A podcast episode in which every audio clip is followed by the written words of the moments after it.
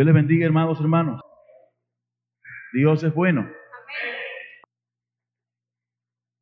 Deuteronomio capítulo 30, versículo 11 hasta la primera mitad del versículo 20. Vamos a leer la palabra del Señor. A Dios sea toda la gloria. ¿Están ubicados conmigo? Yo voy a leer la versión Reina Valera contemporánea. ¿Están conmigo? Dice así la escritura. Este mandamiento que yo te ordeno hoy cumplir no es demasiado difícil para ti, ni se halla lejos. No está en el cielo, como para que digas, ¿quién subirá por nosotros al cielo y nos lo traerá para que lo escuchemos y lo cumplamos? Tampoco está al otro lado del mar, como para que digas, ¿quién cruzará el mar por nosotros y nos lo traerá para que lo escuchemos y lo cumplamos? A decir verdad, la palabra está muy cerca de ti, está en tu boca y en tu corazón para que la cumplas. Fíjate, fíjate bien, hoy, he puesto delante de ti la vida y el bien, la muerte y el mal. Lo que yo te mando hoy es que ames al Señor tu Dios, que vayas por su camino, que cumpla sus mandamientos sus estatutos, sus decretos, para que vivas y seas multiplicado y para que el Señor tu Dios te bendiga en la tierra de la cual vas a tomar posesión.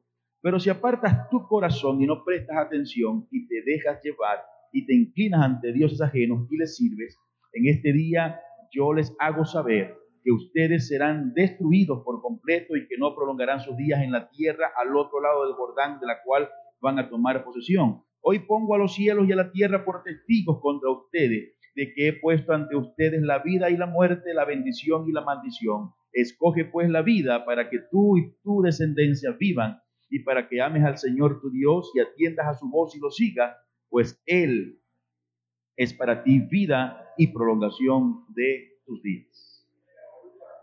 Oremos al Señor. Padre, en el nombre de tu Hijo amado Jesús, quiero darte gracias en esta hora, porque a ti te ha placido, mi Señor amado, que estemos delante de tu presencia en este día. Te ruego, Padre, borres nuestras rebeliones delante de tu presencia, perdones nuestro pecado, mi Señor, y permite que tu Espíritu Santo se pasee libremente en este lugar, sembrando tu palabra en nuestros corazones para gloria y honra tuya, mi Señor. Te ruego, Padre, en el nombre de Jesús, que lleves cautiva nuestras emociones, nuestros pensamientos a la obediencia a Cristo y que tu Espíritu Santo, Dios amado, haga que tu palabra corra y sea glorificada en medio de tu pueblo para que tu nombre sea exaltado y bendecido. Mi Señor amado, gracias por el remanente de tu iglesia. Gracias por este pueblo que has limpiado con tu sangre, mi Dios amado. Gracias por permitirnos en esta mañana reunirnos en este lugar para adorarte, para bendecirte, para cantar a tu nombre, quien eres el único digno de recibir toda gloria y toda honra. Mi Señor amado, gracias por tu divina presencia. Gracias por tu presencia y por tu Espíritu Santo en este lugar. En el poderoso y glorioso nombre de Jesús. Amén. Amén. Gloria a Dios. ¿Alguno de los diáconos pudiera traerme agua, por favor? ¿Pueden tomar sus asientos, amados hermanos?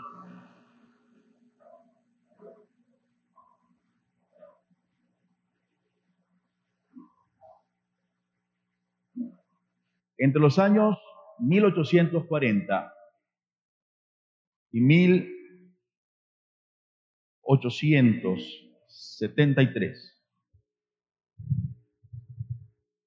más bien 1850, cercano a 1850, un hombre llamado David Livingstone, escocés, perteneciente al Reino Unido, amplio conocedor de la palabra de Dios, dedicó todos estos años de su vida, de su tiempo, de su riqueza, de su fortuna, a conocer partes del África septentrional no conocidas hasta ese entonces. Así que invirtió todo su dinero, todo su tiempo, abandonó su Escocia natal para ir al África a llevar el Evangelio a muchas tribus que no conocían el Evangelio. Era un hombre reconocido, era un hombre de buena familia, era un hombre eh, que tenía renombre en la sociedad británica de aquel entonces. Así que no hablamos de cualquier persona. De tan renombre era que pasado mucho tiempo de su expedición no supieron más nunca de él dónde estaba y la Real Sociedad Británica organizó una especie de comité de hombres eminentes, de militares, que fueran a saber de él, dónde estaba, dónde se encontraba. Y lo encontraron en un pueblo, en una tribu muy aislada, muchos años después, enfermo, una tribu llamada los Ujiji. Allí estaba David Livingstone llevando la palabra del Señor. Intentaron traerlo, pero llevarlo a su tierra natal para ver qué podían hacer para curarlo, pero lamentablemente murió. Cuando David Livingstone muere, por costumbre de la tribu donde estaban los africanos, sacaron de su cuerpo su corazón y lo preservaron y mandaron el cuerpo a Inglaterra. El día que fue enterrado David Livingstone, se hizo presente todo lo mejor de la sociedad, entre comillas lo mejor, de la sociedad inglesa. Lo enterraron en uno de los más célebres cementerios donde hasta la fecha siguen enterrando o sepultando a los más eminentes de la sociedad, en el cementerio de Westminster.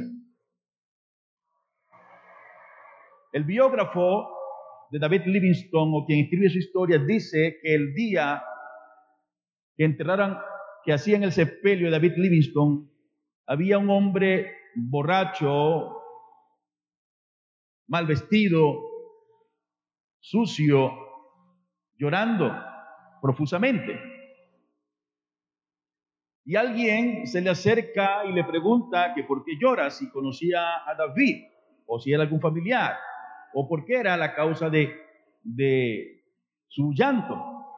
Y este hombre dice, la verdad es que David está siendo enterrado hoy con grandes honores, reconocido porque su vida la dedicó a una de las causas más dignas, que es la de servir a Dios y llevar la palabra de Dios a quienes no la conocen.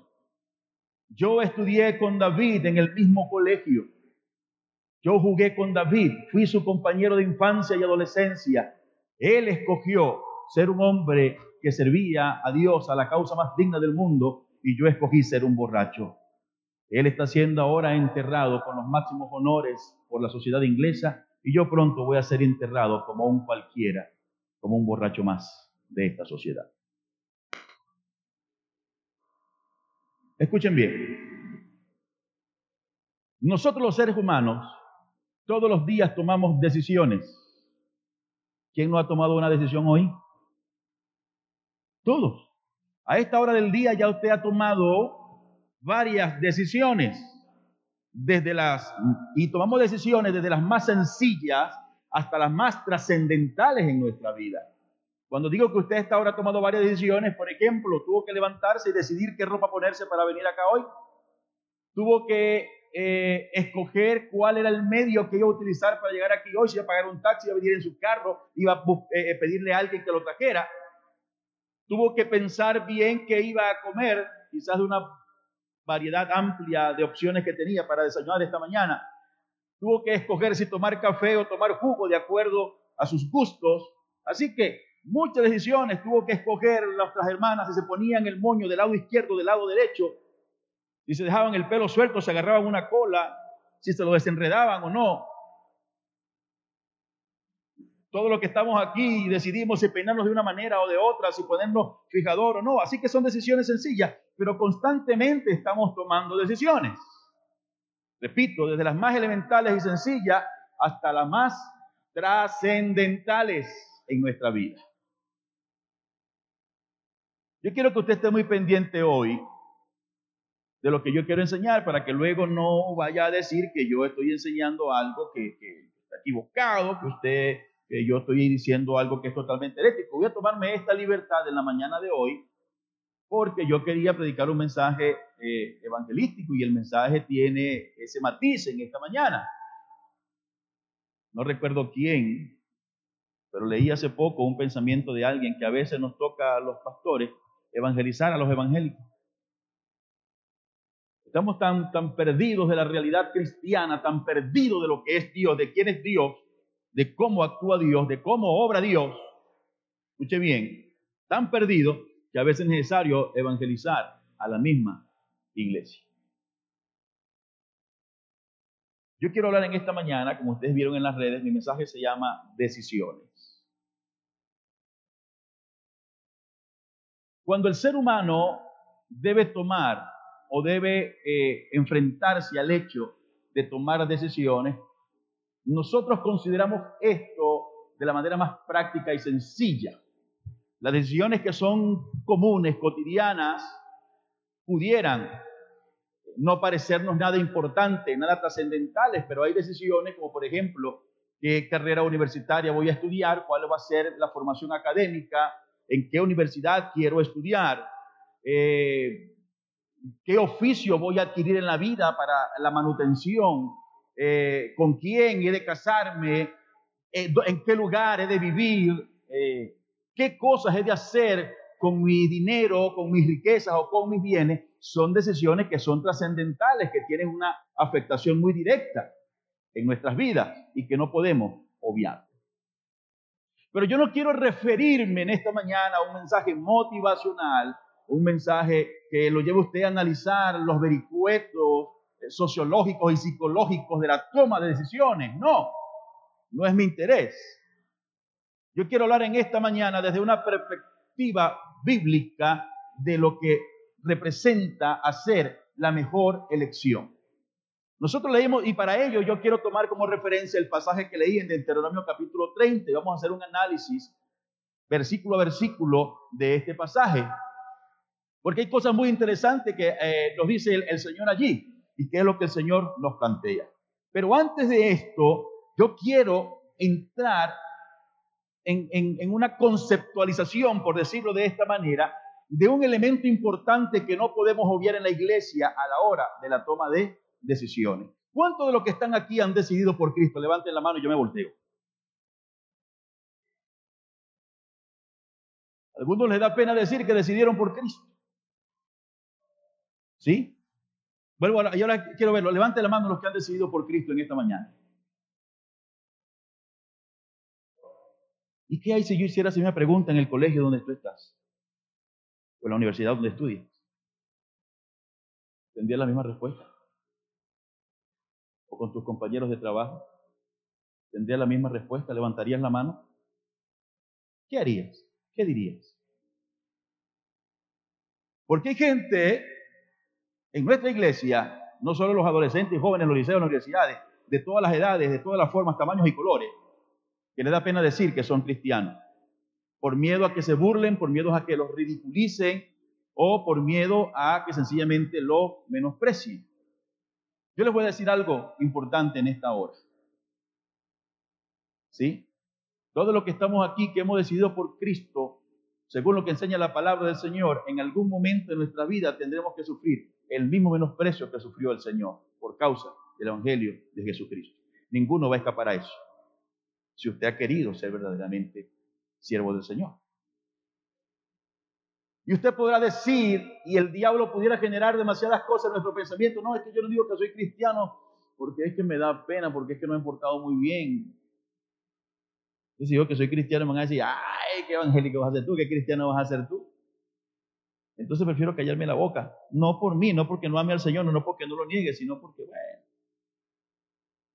Escuchen bien, hay demasiadas situaciones que nos llevan a nosotros a no tener una decisión firme por Cristo.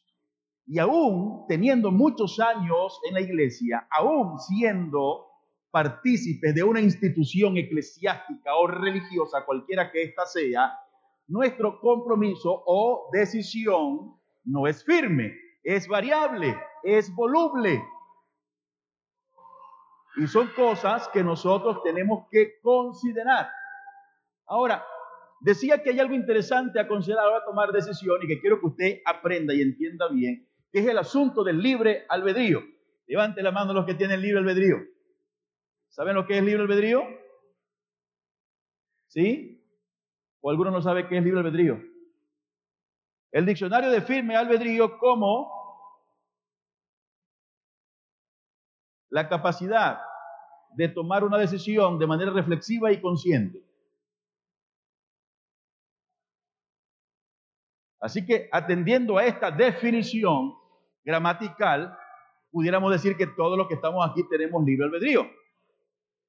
Pero analicemos de la perspectiva bíblica y teológica lo que es tener libre albedrío. Yo pregunto algo para que usted se responda a sus adentros. Cuando usted vino al Señor, cuando usted decidió seguir a Cristo, acercarse a Dios, ¿qué lo motivó? ¿Qué lo llevó? ¿Usted eligió al Señor? ¿Eligió seguir al Señor? Usted puede responder esa pregunta. Yo le voy a decir a usted en esta mañana que no. Porque cuando se trata de buscar las cosas de Dios, cuando se trata de elegir libremente a Dios, el hombre está imposibilitado de escoger a Dios, sin que ello represente que el hombre no tiene responsabilidad moral para tomar decisiones. A lo largo de la historia ha habido una seria discusión acerca de si el hombre tiene o no tiene libre albedrío. Si definimos el libre albedrío gramaticalmente como solo la capacidad de tomar una decisión consciente a raíz de un aspecto analítico o reflexivo, todos tenemos. Todos nos levantamos a la hora que queremos, todos podemos hacer, elegir la comida que queremos comer, vivir donde queramos vivir, como queramos vivir, estudiar lo que queramos estudiar, hacer lo que queramos hacer. No tenemos limitaciones. De modo que en ese sentido el hombre tendría libre albedrío. Pero cuando se trata del acercamiento a Dios, de la escogencia por Cristo para decidir seguir al Señor, tenemos un problema. Porque el libre albedrío que Dios le dio al hombre está dañado. Es como que usted le entregue una computadora nueva y tenga un virus, viene dañado. Los comandos no van a responder como se espera respondan porque está dañado. ¿Aló? ¿Por qué se daña el albedrío del hombre? El hombre sí tiene un libre albedrío, tiene un albedrío, pero en este momento no es libre. El hombre tiene un albedrío. La Biblia dice que el hombre fue creado a imagen y semejanza de Dios. ¿Quién le ordena a Dios algo? ¿Quién? Dios tiene perfecta y absoluta aceidad. Subsiste por él mismo. Así que cuando el hombre fue creado imagen y semejanza de Dios, Dios le dio al hombre ese albedrío. Tenía plena libertad, pero el hombre entregó la libertad de ese albedrío, así lo dice la escritura. ¿O no lo dice? Dice la Biblia que el hombre es esclavo. Es esclavo del pecado. El hombre le entrega a Satanás el albedrío. Entrega a voluntad de Satanás el albedrío. Cristo dijo en una oportunidad a todos los religiosos, los que tenían muchos años más que usted y que yo, siguiendo una religión, intentando mantener una religión, les dijo, conoceréis la verdad y la verdad os hará libre. Y les añadió, si el Hijo os libertare, seréis verdaderamente libres. No solo la libertad social, civil, humana, sino la verdadera libertad.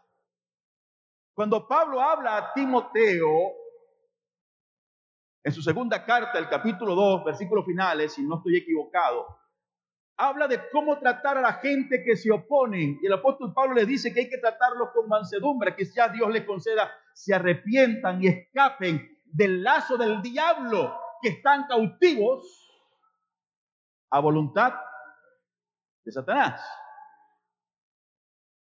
Nuestra, nuestro albedrío está contaminado nuestro albedrío está dañado. El hombre naturalmente no puede escoger a Dios. El hombre en su condición natural, el apóstol Pablo lo dice en el libro de Romanos, dice que está es carnal, que está vendido, está tirado, entregado al pecado. Hay una anécdota que, que me gusta poner cuando hablo de esto. Una rana, un escorpión le dice Ah, está al lado de un, de un riachuelo y tiene que cruzar, una fábula por supuesto, y le dice, está una rana, y la rana ve al pobre escorpión que quería cruzar, y la rana le dice, eh, le dice el escorpión le pide el favor que lo cruce, y, y, eh, lo lleva en sus hombros, en sus espaldas, y la rana dice, no, porque tú me vas a punzar y me vas a matar. Le dice, no, yo te lo juro, yo te lo prometo, no te voy a punzar, no te voy a matar. Y la rana accede creyendo y lo lleva. Y cuando están llegando al final, antes de bajarse el escorpión, lo, lo, puya. Y la rana le dice, ¿por qué hiciste eso? Es que es mi naturaleza. La naturaleza del hombre, el albedrío no está dañado y se va a inclinar a lo malo, se va a inclinar al pecado. Por eso, no, no podemos nosotros elegir a Dios si no se ejecuta en nosotros una transformación por el poder del Espíritu Santo a través de Jesucristo en nuestras vidas. ¿Alguien me está entendiendo? Y aún después de haber elegido por Cristo, nuestra condición humana va a seguir luchando. Y vamos a tener que seguir luchando, pero escuche bien, hay algo interesante con respecto a esto, que aún después de haber elegido por Cristo, tendremos la ayuda del Espíritu Santo que nos mueve, que nos empuja para poder servirle al Señor. ¿Alguno me está entendiendo? ¿Seguro? Eso quiere decir que aquí todos los que estamos acá ahora, que hemos sido transformados por el poder del Señor, por la gracia de Dios, por nuestra fe en el sacrificio de Cristo, por la obra de, de regeneración del Espíritu Santo en nosotros, nosotros podemos escoger reflexiva y de manera directa, una decisión propia, libre, escoger al Señor. Aunque a veces nos equivoquemos aunque a veces cometamos errores. ¿Saben por qué? Porque este proceso de regeneración, de santificación, no es un proceso inmediato, no es un proceso eh, violento, absoluto y directo, no, es un proceso de vida. No me están entendiendo. El apóstol Pablo le decía a los filipenses, dice, yo no pretendo haberlo alcanzado, hablaba de la perfección. Y escribí a los filipenses en el capítulo 3, no pretendo haberlo alcanzado, pero una cosa hago, me olvido de lo que dejé atrás, de mis errores, de mi pasado, de las cosas que dejé atrás y me extiendo a lo que Dios tiene para mí adelante. Este es un proceso de vida. Usted está equivocado o la gente que piensa así, que cree que porque el que viene a una iglesia o diga yo soy cristiano, tiene que ya es transformado y más nunca va a cometer errores y más nunca va a hacer nada malo está equivocado. Este pensamiento ha hecho que, el diablo ha enquistado en el corazón de muchos, ha hecho que muchos se aparten de la verdad del Evangelio, diciendo es que yo no puedo, lo he intentado, he hecho el esfuerzo y no he podido. La Biblia dice que el mismo Pablo estaba en este conflicto, que aunque quería hacer las cosas buenas, no las hacía tan buenas porque tiene un conflicto, pero reconocía al final del capítulo 7 de Romanos que tenía Cristo en su corazón y que con la ayuda del Señor iba a seguir luchando hasta que un día fuera perfecto estando con Cristo en el cielo. Es la realidad cristiana. Aplaudo si aplaudí al Señor.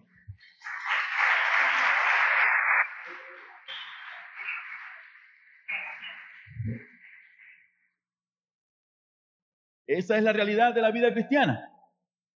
Ahora, si decimos que definimos el libro albedrío como la capacidad del hombre de acercarse a Dios y decir, ya está bueno de vivir mi vida así, sin Dios, ajeno de Dios, voy a buscar a Dios para que el Señor llene mi corazón, no lo va a hacer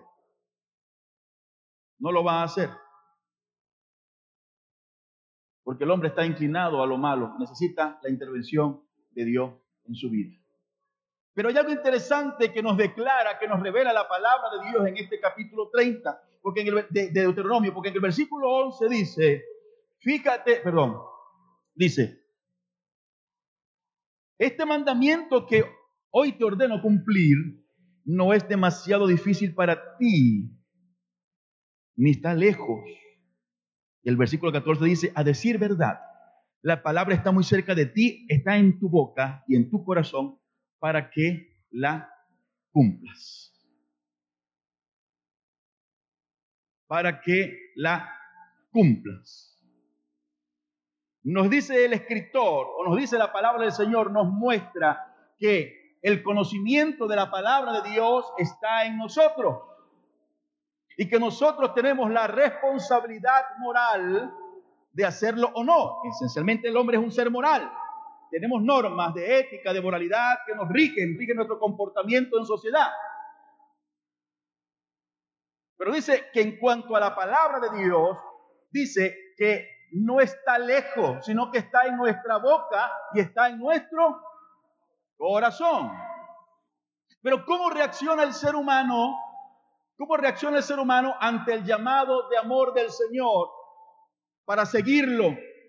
¿Cómo reacciona? No, es verdad, tiene razón, tengo que dejar mi vida de borrachera, tengo que dejar mi vida en la droga, tengo que dejar mi vida como la he vivido y tengo que acercarme a Dios.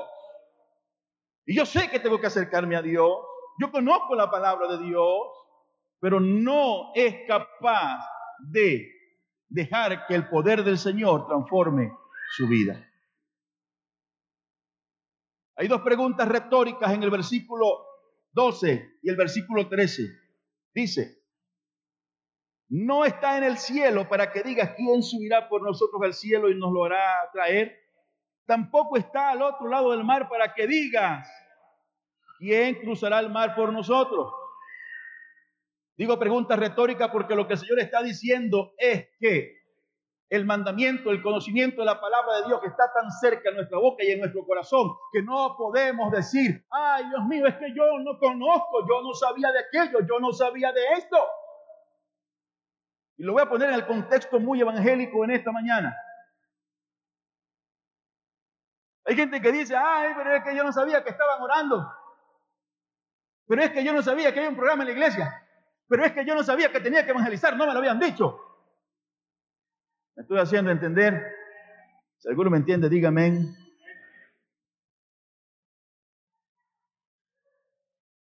El pastor no nos había dicho. El pastor no nos ha dicho que tenemos que evangelizar. El pastor no nos ha dicho que tenemos que. El pastor nos ha convocado para congregarnos. Y hay gente que quiere, intenta eludir su responsabilidad para con Dios. Escuche bien, solo diciendo, es que no sabía, o es demasiado difícil, o es demasiado complicado, no lo entiendo, no puedo hacerlo. Me estoy haciendo entender en esta mañana. Y dice aquí la escritura, no está en el cielo para que estés inventando complicaciones, que no puedes llegar al cielo para hacer llegar a ti. No está en el otro lado del mar para decir que no puedes ir al otro lado del mar a buscarlo o quién te lo va a traer al otro lado del mar. Lo que Dios le estaba diciendo a Israel, a un pueblo que estaba a punto de tomar la tierra prometida, era que no tenía excusa para no decidir por Dios, por su mandamiento, por su palabra, porque conocía muy bien la Torá, conocían muy bien la ley. Y hay gente, hay muchos de nosotros que queremos decirle a Dios, ay, que yo no sabía que tenía que hacerlo. Es que yo no sabía que, ay, pero mire, si yo he sabido, no se haga el loco, no se haga el bobo, porque no es lo que dice la palabra del Señor. Llega el momento en que nosotros, escuche bien, como creyentes en Jesucristo, necesitamos asumir el compromiso con nuestras responsabilidades cristianas. Amén, dijeron algunos, así como rastillados. No puedes andar por la vida siempre diciendo, no, es demasiado complicado, no, es demasiado difícil, no, no puedo, estoy muy ocupado, estoy atendiendo otras cosas.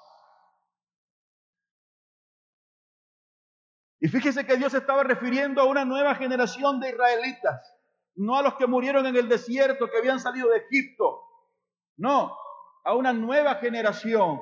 Y encontramos algo interesante después de muchos años, después de muchos años, inclusive de haber tomado la tierra y haber repartido parte de la tierra prometida a la muerte de Josué, tiene que increpar al pueblo y decirlo, bueno, ya está bueno, Escojan ustedes a quién van a servir.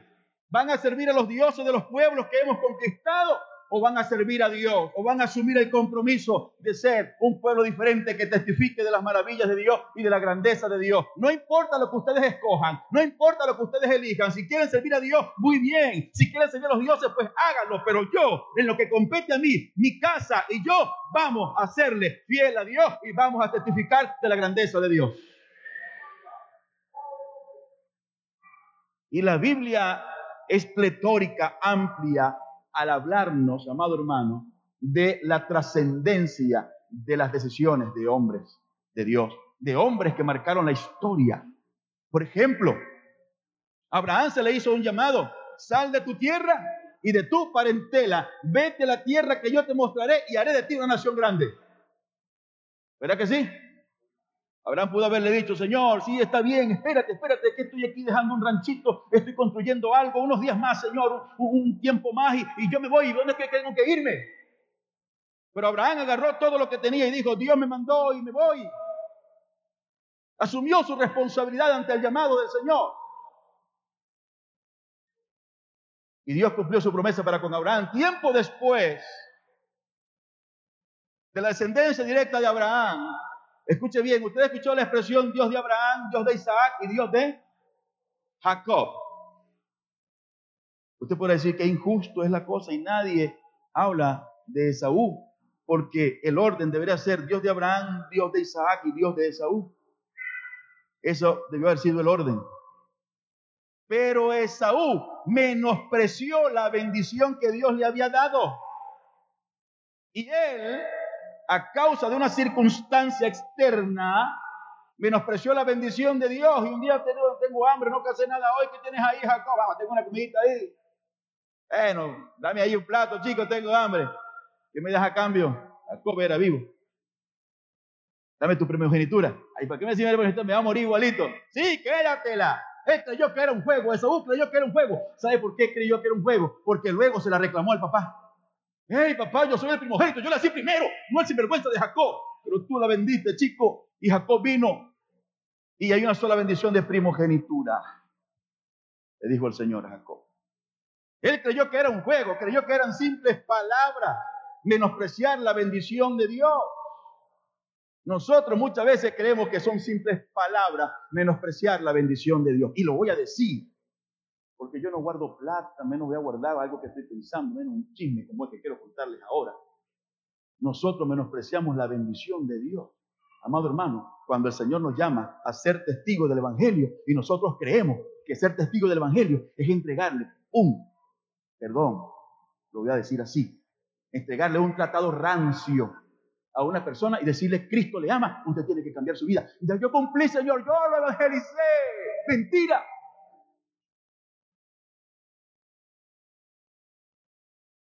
Cuando el Señor, a punto de ascender al cielo, increpa a Pedro y le dice, Pedro, tú me amas. Pedro le dice, Señor, yo te quiero. Le voy a preguntar, Pedro, tú me amas. Señor, yo te quiero. Y el Señor la tercera vez le dice, Pedro, solo me quieres. Señor, es que ¿cómo te voy a decir que te amo? ¿Y cómo me vas a creer si te dije que no te iba a negar y te negué? Si y, te dije que no iba a fallar y falté. Si por allá cuando me dijiste que eras tú me tiré al agua, pero resulta que me estaba hundiendo porque después no creí. ¿Cómo vas a creer en mí, Señor? Quizás Pedro tenía ese conflicto emocional, pero en todas y cada una de las respuestas de Pedro, cuando dijo, Señor, Pedro, tú me amas, pero decía, Señor, yo te quiero. Pedro, ve y trabaja por mis ovejas. Pedro, tú me amas. No, Señor, es que no sé decirte con si te amo. Te voy a decir que te quiero. Bueno, igualito, ve y apacienta a mis ovejas. Ve y dales de comer. Ve y dales agua. Ve y cuida a esa gente. Nosotros menospreciamos la bendición de Dios cuando no cumplimos, escuche bien, el sagrado deber y llamado del Señor a ser testigo del Evangelio de Jesucristo.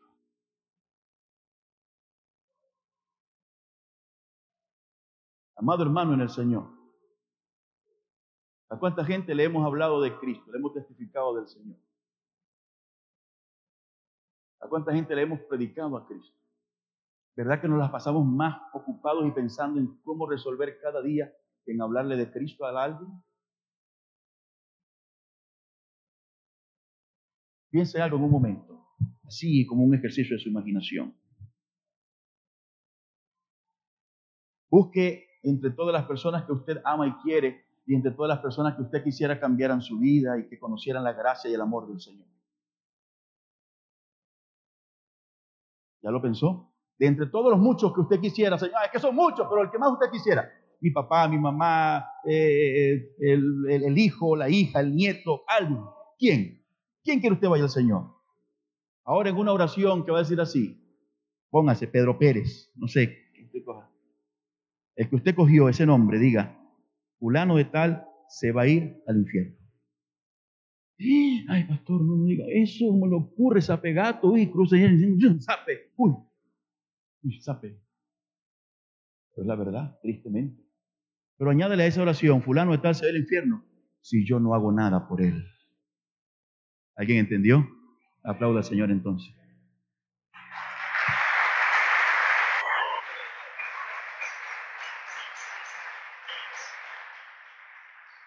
Menospreciamos la bendición de Dios, tomamos una muy mala decisión cuando decidimos no cumplir el mandamiento de extender el reino de Dios.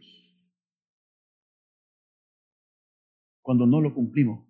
Amado hermano en el Señor, cuando usted hace una fiesta, usted, antes uno decía, venga todo el mundo. ¿Para quién? Abierta la invitación. Ahorita uno lo escoge con pinza. Y entra en contradicción. ¿No les ha pasado? Oye, fulano, que lo invitamos o no lo invitamos. Y si no le decimos, no hacemos loco, no, pero es que se va a enterar igualito. Ay, qué vergüenza, qué pena, Dios mío. Mejor no hacemos nada. No hacemos nosotros una cosa aquí, una recocha aquí nosotros en la familia para que nadie tenga que decir nada, qué vergüenza, qué pena. Así estamos, tristemente. Pero cuando usted hace una fiesta, usted quiere hacer partícipe de esa fiesta a todos sus conocidos y amigos y que la pasen bien y quiere atenderlos bien, ¿verdad que sí? ¿Verdad que sí? ¿Por qué cuando se trata de una fiesta para el Señor no tengo la misma iniciativa y la misma pasión? ¿Por qué? Porque menospreciamos el mandamiento del Señor. Y nosotros nos han dicho, escuche bien, yo le voy a decir a la iglesia, gran cruzada de fe, nos han dicho que agarrar y poner una música a todo volumen y poner en un parlante, en una esquina, amigo, Cristo le ama, este mundo se va a ir al infierno si no busca a Cristo. Ah, está cumpliendo el mandamiento. Qué equivocado. Cristo dijo, id y hacer discípulo. Hacer discípulo a una persona implica orar por él, clamar por él, irlo a buscar, luchar con él, tenerle paciencia, verlo crecer, cuidarlo.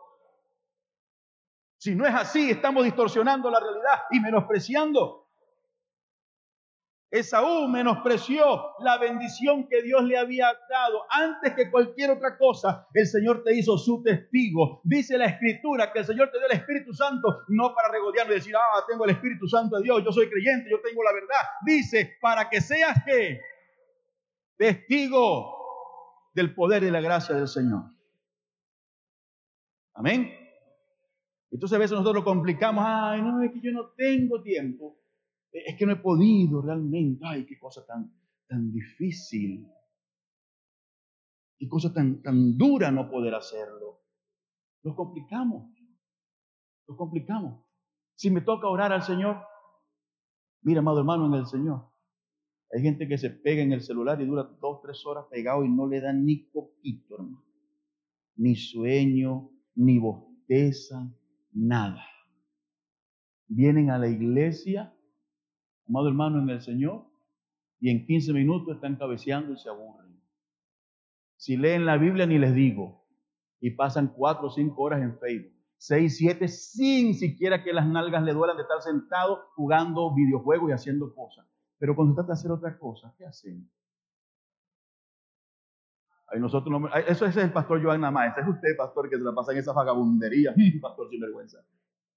Ese es usted, pastor, nosotros, ¿cómo le ocurre?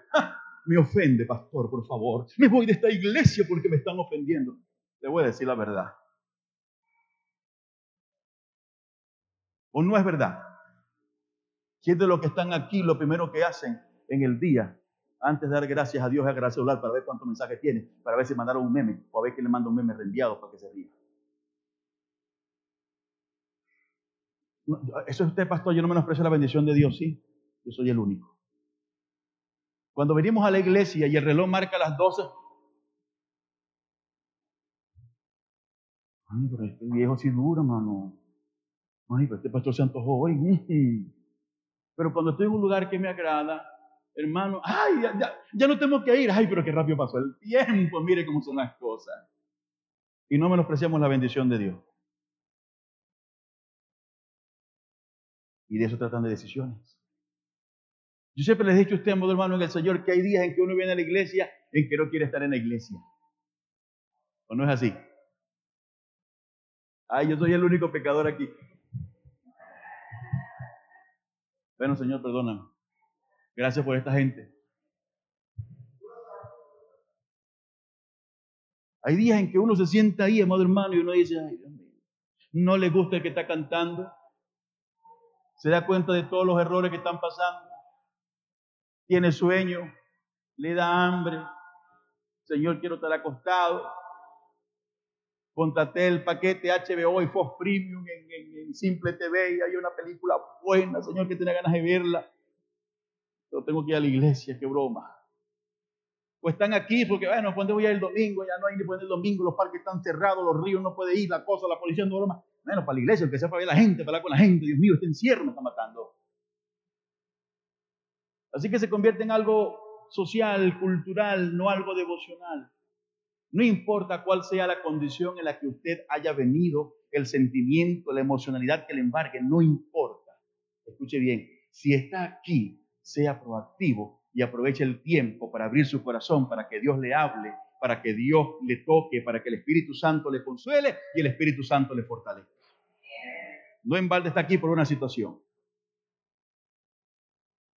Siempre he sido, amado hermano, o no siempre, he aprendido con, la, con, el transcurrir de los años, que si voy a un lugar y el lugar no está como yo quiero que esté, no está acorde, hago del ambiente un ambiente acorde, soy proactivo.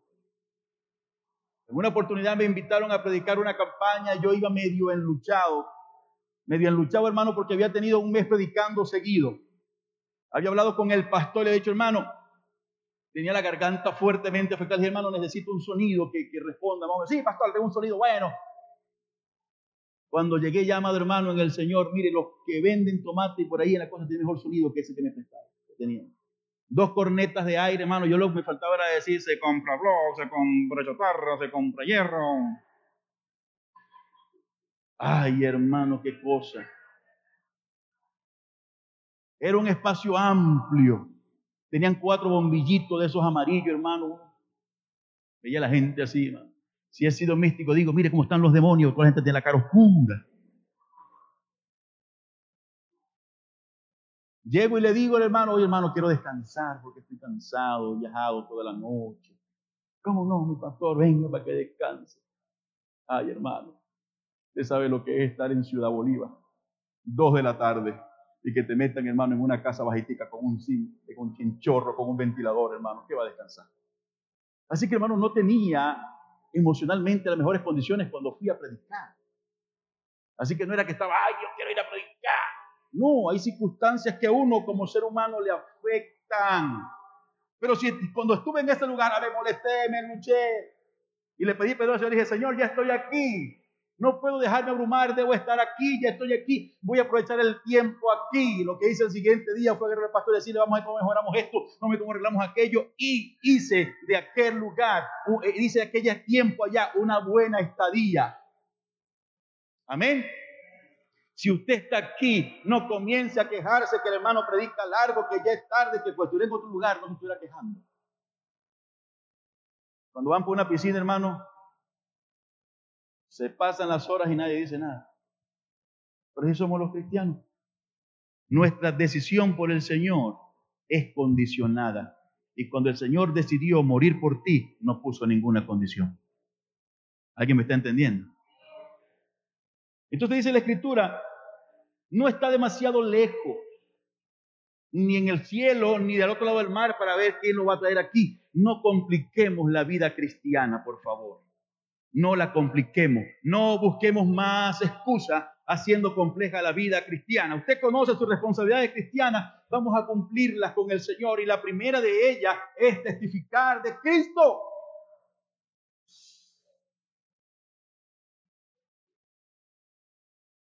Le dije testificar de Cristo, que es una cosa fácil. Si les digo que la otra, una de las responsabilidades cristianas, es dar con generosidad para el Señor, se van corriendo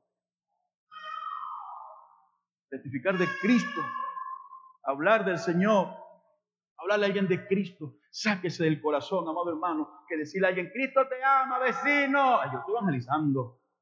¿Cuándo te has sentado a hablar con él acerca de la hora del Evangelio?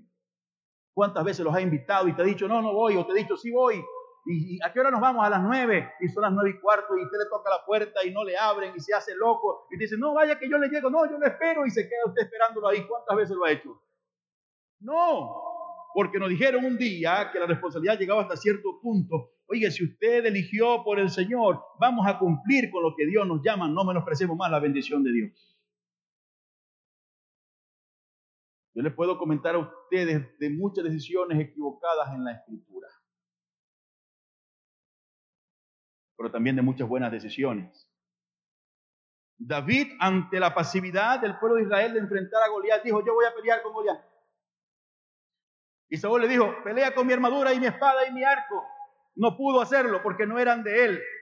En otras palabras, eso es lo que quiere decir, escuche bien, es sencillamente que cuando Dios te llama a ti, te llamó como eres, no te llamó para que seas como otro o para que use el recurso de otro. Dios te quiere usar y te va a usar con lo que tú tienes y como tú eres. Aplauda, Señor.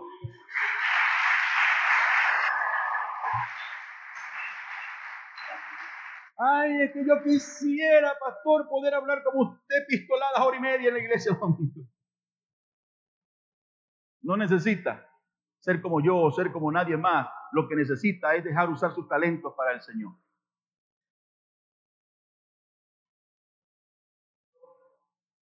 Y cumplir con lo que Dios nos ha mandado, porque hay bendición en ello. Sigue diciendo el libro de Deuteronomio dice, fíjate bien, hoy he puesto delante de ti la vida y el bien, la muerte y el mal. Yo te mando que ames al Señor tu Dios, que vayas por sus caminos y que cumpla sus mandamientos, sus estatutos y sus decretos, para que vivas y seas multiplicado, para que el Señor tu Dios te bendiga en la tierra a la cual vas a tomar posesión. Dice, que ames al Señor tu Dios. Y el primer mandamiento que el Señor mandó era amarás a Dios con todo tu corazón, con toda tu alma, con toda tu mente y con todas tus fuerzas. El Señor Jesucristo dijo, buscar primeramente el reino de Dios y su justicia y todas las cosas vendrán por nosotros gastamos la vida buscando las añadiduras. Y las añadiduras vendrán si antes buscamos lo prioritario que es el reino de Dios y su justicia. Amado hermano en el Señor, amada iglesia, cuando usted le pregunta a la gente en el mundo, ¿tú crees en Dios? Sí, sí, Diosito, ay, mi Diosito, Mire, pues este puñado de cruces que creo en Dios. Ay, no, Jesucristo, por ahí un cantante llanero dijo, para mí Chucho es primero, embuste, para él lo primero es el real. ¿Sí? Hablando de Jesús. Nosotros mismos decimos, Jesús, eres lo primero para mí. Pero cuando se trata de cumplir mis responsabilidades cristianas, cualquier cosa tan elemental me inhibe de cumplir mis responsabilidades cristianas. ¿Vamos para la iglesia? Sí. Sí, vamos a conduermas y a morrongas, como dicen en el llano, se van arreglando. ¿Qué hora es? Las nueve. Ah, todavía hay chance, un ratito más la película, un ratito más el Facebook, el Instagram. ¿Qué hora es? Las nueve y media, ya vámonos para llegar aunque sea a las diez. No, vámonos a las diez y media. Igual no pasa en el predicador sino hasta las once. Buscamos cualquier excusa para no cumplir, porque el Señor pero digo que amo a Dios. No sé si me estoy haciendo entender. Yo no puedo decir que amo a Dios. Alguien, un pastor me mandó en estos días, le estaba broma. Me decían, no, digas que amas a Dios si eres el último en llegar a la iglesia, el primero en ir. No digas que amas a Dios si cuando te toca cumplir tus responsabilidades cristianas en cuanto al dar, te acuerdas de todo menos de Dios y de su obra. ¿Me hago entender? Mire, amado hermano, en el Señor, conozco mucha gente Mucha gente que dice, ay, no, no, es que no voy a la iglesia porque es que estoy muy atareado. ¿Con qué estás atareado? Em, muchas cosas, muchas cosas. Son demasiadas cosas, no puedo ni. No, no, Dios no es tu prioridad, punto. Cuando Dios es mi prioridad, no importa lo que sea, yo venzo el obstáculo que tenga que vencer para poder cumplir con lo que me corresponde como hijo de Dios. Amén. Entonces, amada iglesia, tenemos que empezar a cuestionar nuestro criterio de compromiso con Dios, de mi elección. ¿Sabe? Cuando yo comencé a estudiar en la universidad, yo, yo no quería ser docente. Había visto a mi papá ser docente, era una mala carrera, tenía buena proyección. De hecho, entre los años 2000 y 2010, ser docente era algo que todo el mundo quería. Meterse al ministerio que era algo que todo el mundo quería. Todo el mundo decía, qué golilla, ganarse la plata tan facilito. Y había un excelente estatus. ¿Sí? De ahí para allá la cosa se ha puesto diferente. Y así que yo no quería ser docente. Yo decía, no. Me ofrecieron estudiar ingeniería en Falcón. Dije, yo no conozco a nadie en Falcón. Además, coro no me gusta. Coro es muy feo. Yo había estado en coro. No tengo familia allá. Perdón de los coreanos acá presentes. En coro, hermanos, hace, perdón, un paréntesis aquí. En coro hace una cosa que allá en Barquisimeto llamamos la loca.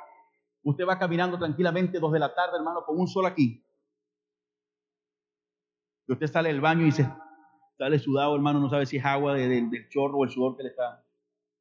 ¿Sí? Hay una cosa que nosotros ahí alguien decimos, mira, te pegó la loca, sí. Le decimos la loca, hermano, que usted va caminando y de repente una brisa llena de salita. Y usted se pasa un trapo, hermano, y sale negro. Llama la loca porque está, usted está tranquilo y de repente pega esa brisa, ¿verdad que sí, abuelo? Daniela nos dice que es verdad porque muchas veces lo pasó. Decimos la loca. Entonces yo decía, no quiero estudiar eso. Mi papá quería que fuera militar, mandó para que haya militar con un compadre que era con Arela. Tampoco quise militar. Así que por último dije, ah, yo no quiero estudiar, no voy a hacer, voy a ponerme a trabajar, voy a hacer algo. Me dice un amigo, vamos a, presentar eh, docencia y la cosa va mejorando. Y me fui como para hacer la recocha. Estando ahí entendí por qué Dios quería que fuera a ser docente. Yo quería enseñar y predicar el Evangelio y no había otra manera sino enseñándome a, ser pedagogo. Oiga, pero cuando estando en la universidad, tercero cuarto semestre, sobre todo los dos primeros semestres que fueron terribles, horribles, horribles porque yo llegué a la universidad creyendo que era el cheche de la película, como dicen los puertorriqueños, creyendo que me la sabía toda el liceo agarraba en el autobús, del transporte del liceo, examen de qué, matemática, física, ah, velocidad inicial por velocidad final, por el ángulo de beta, ah, ya está listo. Sin estudiar, medio viajando, 17, 18, ah, estaba sobrado. Cuando llegué a la universidad presenté los primeros exámenes, hermanos, 0, 0, 0, 25. No estoy diciendo embuste. Mi primer examen de geometría plana y el espacio fue 0, 0, 0, 25. Mi primer examen de cálculo 1, 07 sobre 25. En álgebra medio emparejé y saqué 13 sobre 25. Así que pasé dos meses, hermano, cuestionando de mi elección, dos semestres, y no quería. Y cuando me tocaba clase, no, ¿para qué voy a esa clase? Desmotivado, desanimado. Pero un día me confronté yo mismo y dije, ajá, ya estoy aquí, ya comencé, he sacado las materias atroz y muchas, pero las he sacado. ¿Qué voy a hacer? ¿Me voy o me quedo? Y dije, me voy, quedo a terminar esta carrera. Si después tengo que estudiar otra, trato joven, estudio otra, pero esta que comencé la voy a sacar. Fue una decisión mía. Me comprometí con mi carrera y pasé sacrificio y pasé necesidades, pero terminé mi carrera. Así también tenemos que hacer en nuestra vida cristiana. Escuche bien, hay días en que usted no va a querer orar, hay días en que usted no va a querer predicar, hay días en que no le va a provocar testificar de Cristo, pero es su decisión y su elección cumplir al mandamiento de la palabra de Dios, porque hay bendición en cumplir el mandamiento de la palabra del Señor. No siempre estamos motivados, amado hermano, en el Señor. No siempre estamos motivados. Hay días en que uno, los predicadores que están aquí, de repente no sé, yo, hay días, quizás yo sea el único, hay días en que yo predico y estoy ahí esperando. No es que lo hago de mala gana, no, saben que no. Pero a veces quisiera dejar la responsabilidad sobre otro porque me siento cansado.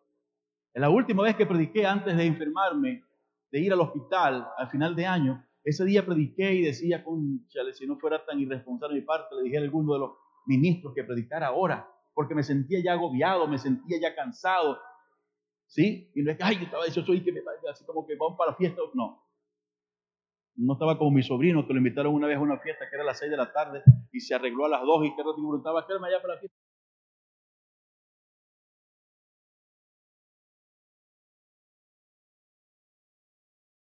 Usted va a tener que predicarle a alguien y buscar a alguien aunque no quiera. Porque alguien conozca la verdad del Evangelio. Usted está aquí porque alguien oró por usted. Usted está aquí porque alguien se esforzó por usted. tenemos nosotros también que hacer lo mismo por el Señor. Pero no podemos decirle lo que el Señor pide es que le amemos. Y no hay nada mejor que mostrarle al Señor que le amamos cuando la iglesia se convierte en testigo del poder del Señor. Yo una vez, amado hermano en el Señor, convoqué aquí, recuerdo, un culto. Vamos a orar, traiga a la gente que necesita milagro. Y ese día no vino ningún invitado. Me acuerdo que era, lo hicimos creo que un, un martes. No recuerdo muy bien. Vinieron, vino bastante gente de la iglesia. Me sorprendió porque era uno de los primeros cultos de oración que hacíamos con bastante presencia de hermanos. Pero no trajeron invitados. Le dije, hermano, no quiero que no tenga alguien que necesite un milagro. Todo el mundo quiere un milagro. Pero vinieron a la iglesia. Y hicimos el culto, y oramos por los milagros y la cosa y todo lo demás. Bien, no hubo testimonio porque no hubo nadie que viniera con ese milagro. Yo después me estaba riendo porque les voy a confesar aquí, le voy a hacer mi culpa. Sí, me estaba riendo porque creí que los que vinieron vinieron a ver, vamos a ver qué va a pasar. Mm, vamos a ver si el negro torcido aquel es la que hace milagro. Yo no hago milagro. Hace muchos años estaba una actividad eh, respaldando en la confraternidad de pastores del de municipio Páez en Acaribe, en Portuguesa, estaba predicando Carlos Jiménez en los años 90, 93, 94, no recuerdo.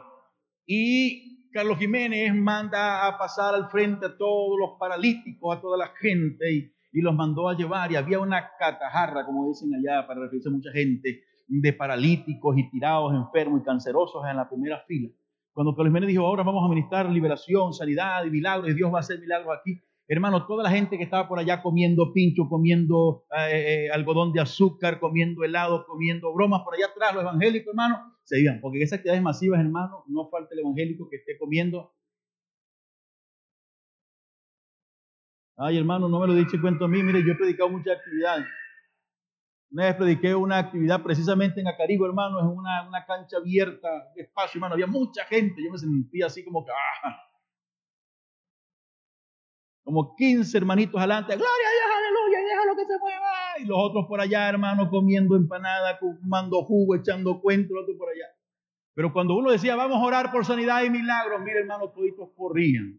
Uno porque querían sanidad y milagros y otros porque querían ver si es verdad que iba a pasar. Y cuando Carlos Jiménez llamó, hermano, ese poco evangélico salieron corriendo mirando.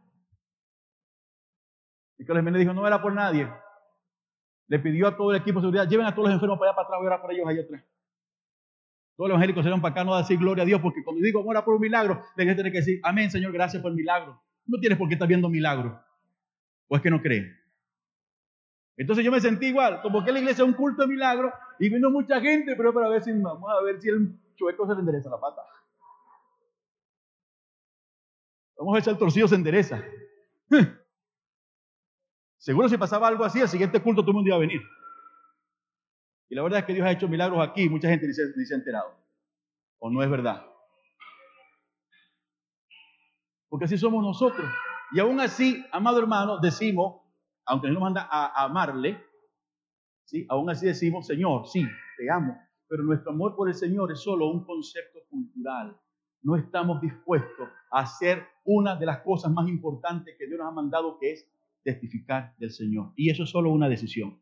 Señor, yo no tengo tiempo, me la paso todo el día trabajando. ¿Usted trabaja en una, iglesia? Ayunando con los evangélicos. Señor, no tengo tiempo, estoy estudiando el colegio, la universidad. Usted, todos son cristianos en su colegio, en su universidad. Todos van a una iglesia, no necesitan a Cristo.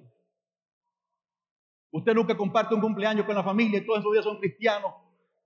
Siempre hay tiempo. El apóstol Pablo le dijo a Timoteo, predica a tiempo y afuera de tiempo. Realmente, amado hermano, esta expresión es controversial porque no hay nada que se haga fuera de tiempo. Lo que Pablo quería decir es que aun cuando no te pongas un tiempo preciso para predicar, ve ahí siempre hay tiempo cuando se quiere testificar de la verdad del Evangelio. Te van a decir loco, te van a señalar, pero siempre hay tiempo. Es nuestra decisión, es nuestra elección. ¿Cuántos de los que están aquí hemos orado al Señor por crecimiento de la iglesia?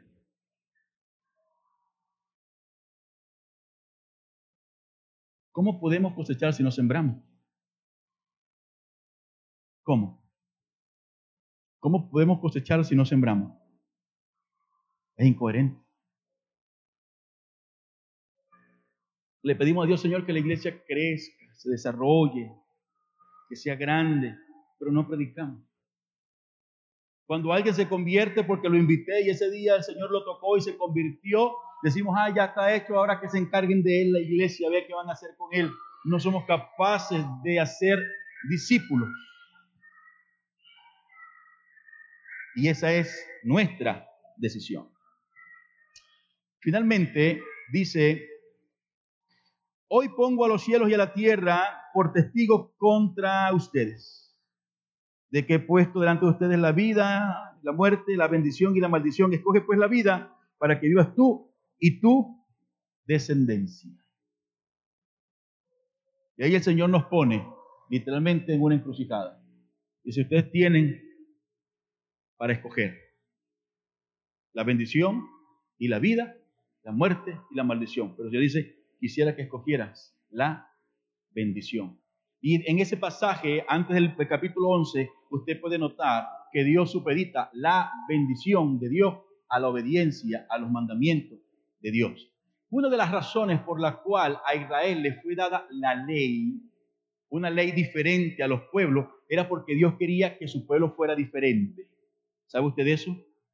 Los pueblos alrededor de Israel eran pueblos paganos, tenían muchos dioses, eran politeístas, tenían demasiados dioses. Dios quería que los pueblos alrededor supieran que él, Israel, tenía un solo Dios y que su Dios le respondía. Los pueblos tenían costumbres humanitarias diferentes, tenían costumbres higiénicas diferentes. Y Dios le da a Israel todo un constructo de leyes para que fuera diferente. En esto se basa mucha gente para decir que no tenemos que vestirnos diferente al mundo. Porque si nos vestimos igual que el mundo, no nos mimetizamos con el mundo y no nos parecemos a, no nos vamos a, diferenciar del mundo, pero es que lo que nos diferencia del mundo no es cómo te vista, sino tu actitud frente a las cosas del mundo. Les he contado a ustedes que hace mucho tiempo estaba en una cola, hermano, y había una, hermana a todas luces, pues miró, estaba gloria a Dios, aleluya, y predicándole a alguien ahí, hasta que alguien se le metió adelante y la colió, se le olvidó al evangélico con un justanón, con un faldón y con un pelo, hermano, que tenía más raíces que una siembra de árboles. Estoy bromeando. Se le olvidó. No es el cómo te vistas lo que identifica que eres creyente. Jesucristo dijo, en esto conocerá la gente que son mis discípulos, en que os améis unos a otros. No hay mayor muestra de amor por alguien que luchar para que ese alguien conozca la verdad del Evangelio de Jesucristo. Amén.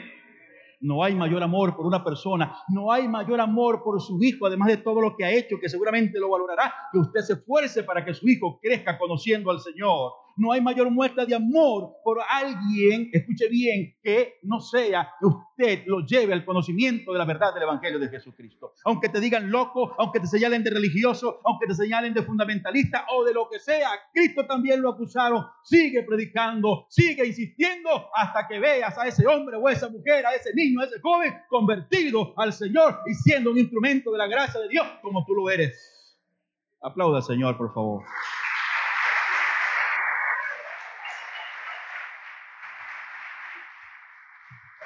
Pero ¿qué va a decidir la iglesia?